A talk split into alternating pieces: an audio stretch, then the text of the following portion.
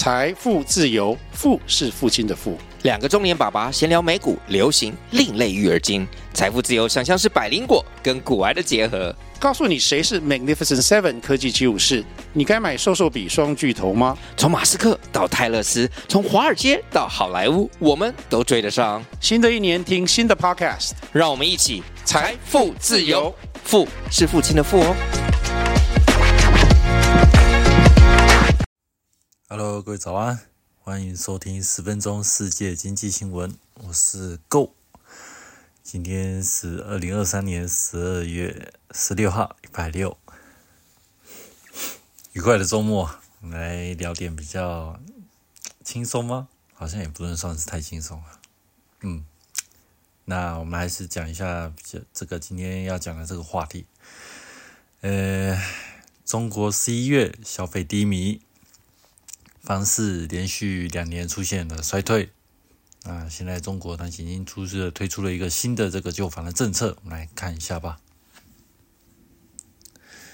OK，在十二月十五号的时候，这个中国的国家统计局呢，它公布了各项的这个经济数据。那其中我们看到啊，在十一月这个消费品的这个零售的销售呢，它年增率呢为百分之十点一哦，听起来好像这个增长是蛮吓人的哦。那同时，那这个连续五个月呢，在这个年增率的增幅呢是不断的在这个进行扩大。那中国官方呢，他就强调说，哎，这个数据零售销售数据的这个。非常好嘛，那他是强调说，现在目前中国的经济已经正在回升，那像一个呃嗯呃经济复苏的一个前进的一个方向，在做一个进行的那个啊趋势。但是呢，嗯，我们仔细看一下这个数据里面所包含的这个这个所隐藏的一些意义在。那由于我们看到啊，那这个是年增率嘛，年增率是跟这个去年的同期相比。那所谓去年现在这个十一月的数据，那就是要看反过来去看这个二十二零二二年的这个十一月嘛。那当时去年十一月的时候，刚好是属于这个新冠疫情的这个清零的政策的一个执行的期间嘛。在那这时候，相对于这个现在。啊，在那时候的这个经济的管制，或者是说呃人民在管制呃外出啦，或者是所谓的这个经济活动的这个他们这个限制是相当呃严格的，所以以那时候来讲的话，啊，在呃以那时候的数据啊，我们直接看数据比较快。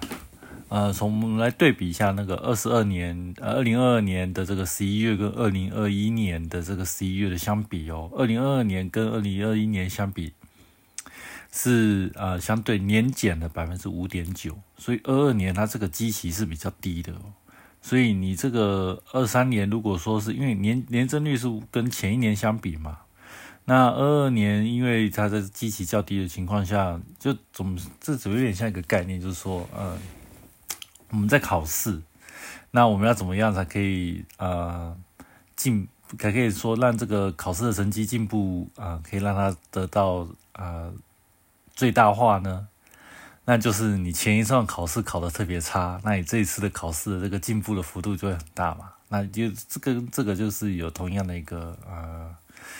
呃，类似一个情况就是这样嘛，因为你上一次的这个呃数据呃表现的不好，然后这一次的数据因为是跟上一次不好的数据做一个相比较的原因，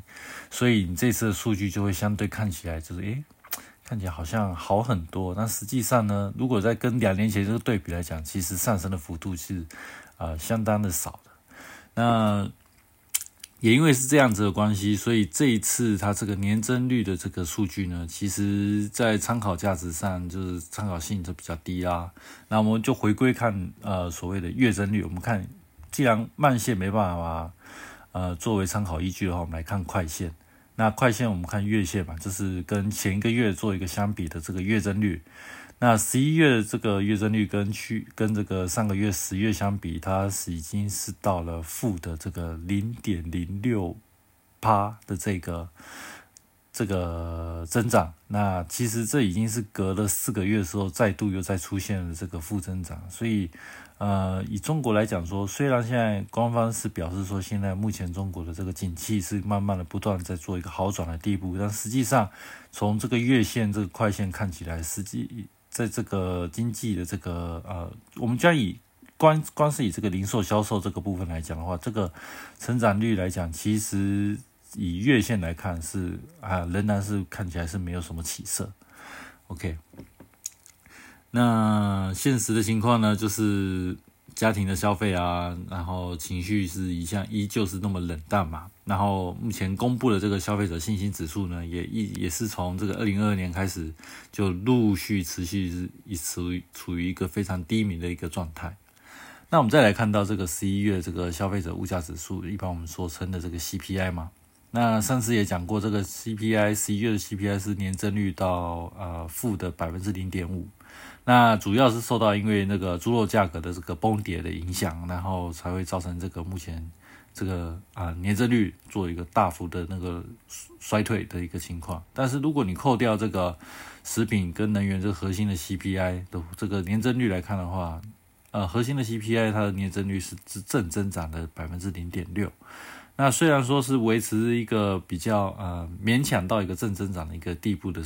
这个呃年增率，但是呢，呃不得不说，现在目前中国大陆这个通货紧缩这个风险呢，依旧是相当存在，所以还需要再看啊一段时间的这个物价的这个通货膨胀的这个变化的一个情形。那我们再回到这个医疗诶。不动产的这个部分，房地产这部分，那根据现在目前的资料，从一月到十一月，现在累积的这个新屋的销售面积呢，那也跟去年同期相比，那是已经年减了百分之七点三。那这是从呃，因为去年其实也是衰退的哦，所以这是从这个两千年以来这个开始统计这个数据以来哦，这已经是有可能会出现第一次连续两年这个新屋销售的这个面积这个数的部分已经连续出现两次衰退的这个情况有可能会发生。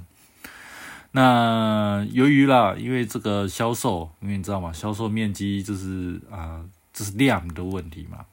那在你在这个销售量已经长时间长期的处于一个低迷的状态的话，那这个量如果出不来，那你价格的话就会产生一个相当大一个打击嘛。所以这个目前中国现在目前房地产价格现在目前还是走是继续出呈现一个走弱的一个趋势。那现在根据这个呃里面的数据里面提到说。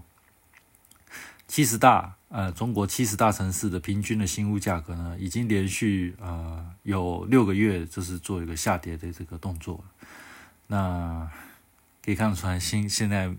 目前中国现在的房市依旧还是属于啊非常一个啊怎么讲，一个非常急动的一个状态啦。不止说现在是啊所谓的交易量。呃，呈现一个萎缩，就连交易的价格，呃，新物的价格也是不断的在做一个下修的一个动作。那以消费者来讲的话，其实就是呃，近这段时间就是在观察这个所谓的这个呃房地产这个价格嘛，看会不会再做一个。呃，进一步的这个价格的下修呢，才会决定要不要去过一个购买，所以才会导致说现在大家都属于一个观望的地步，所以那现在这个销售的数字就觉得就会嗯，就是不怎么亮眼。OK，那我们再看它这边还有一个数据是从今年的一月到十一月哦，在这个工厂的设备投资或是在工厂盖厂房的这个这个类别的这个固定的投固定资产投资这个部分。那它年增率呢是只有百分之二点九。那我我我用只有这个这个形容词来讲的话，因为虽然看起来是正增长哦，但是如果跟去年呃同期的这个做相比的话，这个增幅是只有一半的水平而已。所以真的只有百分之二点九，这个真的很糟糕啊。那我们再从地区上来看的话，那中国大陆分地区嘛，那大概只有中。只有东部的沿海地区是以呈现这个固定投资这这个部分有呈现正增长，那其他部分不管是内陆啦，或是东北地方啊，或是华北啊这些东西，呃，都是处于负的增产部分所以我们来看呢，因为基本上呃，以 GDP 的公式里面嘛，其中就有两个因素就包含在里面，呃。民间消费跟这个固定资产支出嘛，那固定资产支出又包含了呃住房类跟非住房类。那住房类的话，就刚刚看到这个新屋销售部分，这个销售不管是量还是价，都是处于下跌的状态嘛。然后呃非居住型的这个固定资产投资呢，在呃刚刚也提到说，它这个是去年同期的只剩下一半被腰斩的一个状态。那民间消费呢，又是长期处于比较低迷的一个这个情形的话，那可以说。呃，这个中国的 GDP，那我们知道吧？公司就是民间消费，然后再加上固定资产投资，再加上政府支出，再加上进出口额，那其中的四项已经有两项挂了。那接下来中国的 GDP 的成长，看来应该是不太乐观了。那这个部分，嗯，是一个非常糟糕的一个数据。那我们来看一下，因为现在，因为，嗯。当然了，不止我们现在这些投资者看到这些糟糕的数据，其实连中国官方也其实也是注意到现在说，哎，现在的房地产开始不妙喽。那他们又开始啊推出了一些新的一个呃所谓的旧房的一个政策。那我们来看一下这个旧房政策大概是什么样一个什么样的内容呢？那首先呢，就是第一个啊，他们会呃北京呢、上海呢，他们已经开始在做一些调整。啊，优化多项的一些呃房地产的一些政策，像是啊降低这个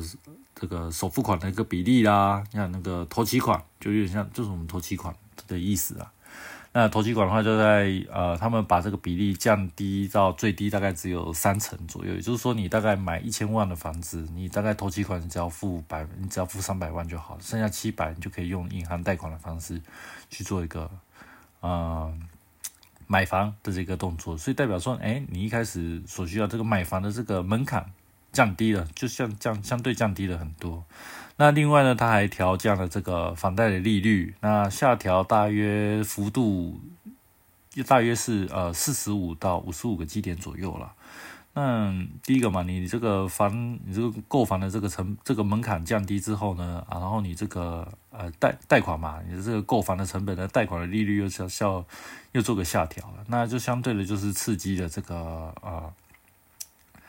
呃民间或者是一些投资的，不管是住房住房需求或者是投资需求了，这相对的就是呃会啊加大人们对于购房的这个嗯，你知道吧？这是一个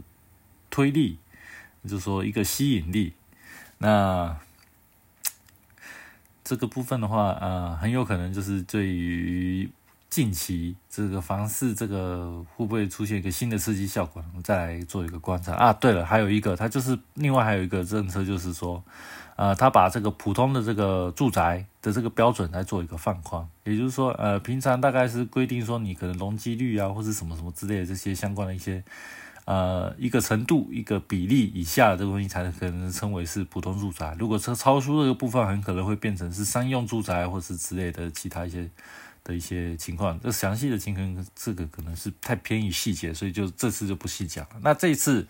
呃，想这一次呢，它主要就是把这个标准呢做一个放宽的动作。那因为般一般来讲嘛，如果说你一般这个普通的住宅跟商用的一些。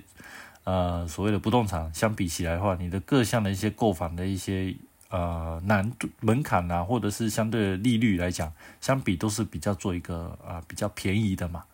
因为这个是一般住房需求嘛，那你把这个房地产的这个类别里面的这个住房的这个标准把它做一个放宽的话，那就相对的就是在购房的难易度这部分，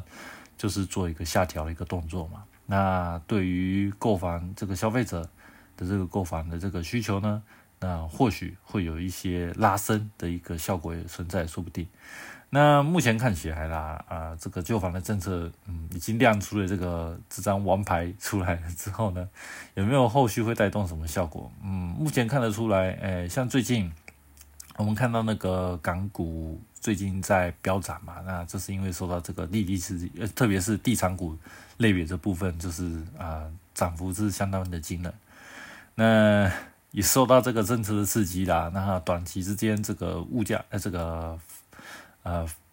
股票这个部分呢，那当然是反映的出未来的这个经济刺激的这个啊所谓的这个预期预期效果可能会相当达到一个一个成地一个一个成果。说不定，但是实际上呢，这个部分还要再做一个观察啦。所以光看股，因为股票一向都是受到新闻、细枝面的刺激的嘛。那这个部分，嗯，我是觉得这些东西短时间之内可以看出出来是可以看多了，但是长时间之内，因为中国的经济骨子里面还是牵扯到所谓的那些供给需求的问题啊。因为这个部分只是啊。对于这个需求面，短时间那个需求面有做一个改善的一个动作，但是长期目前看起来，因为基本上失业的问题还是没有说办法做一个解决嘛。那失业的问题没有办法解决的话，民间的这个消费的力量就起不来啊。那民间消费起不来的话，不论你这个优房贷的这个优贷，呃，不管是你把它降得多低，或者是首付款把它降的比例把它降得多低，啊。民众的这个钱包就是买不起房，就是买不起嘛。那你顶多这种措施就是便宜了一些所谓的房地产的一些投资客嘛。那这个情况的话，对经济来讲会不会是一件好事？这个部分的话，那就等于等等同是回到说之前这个中中国大陆这以前的那个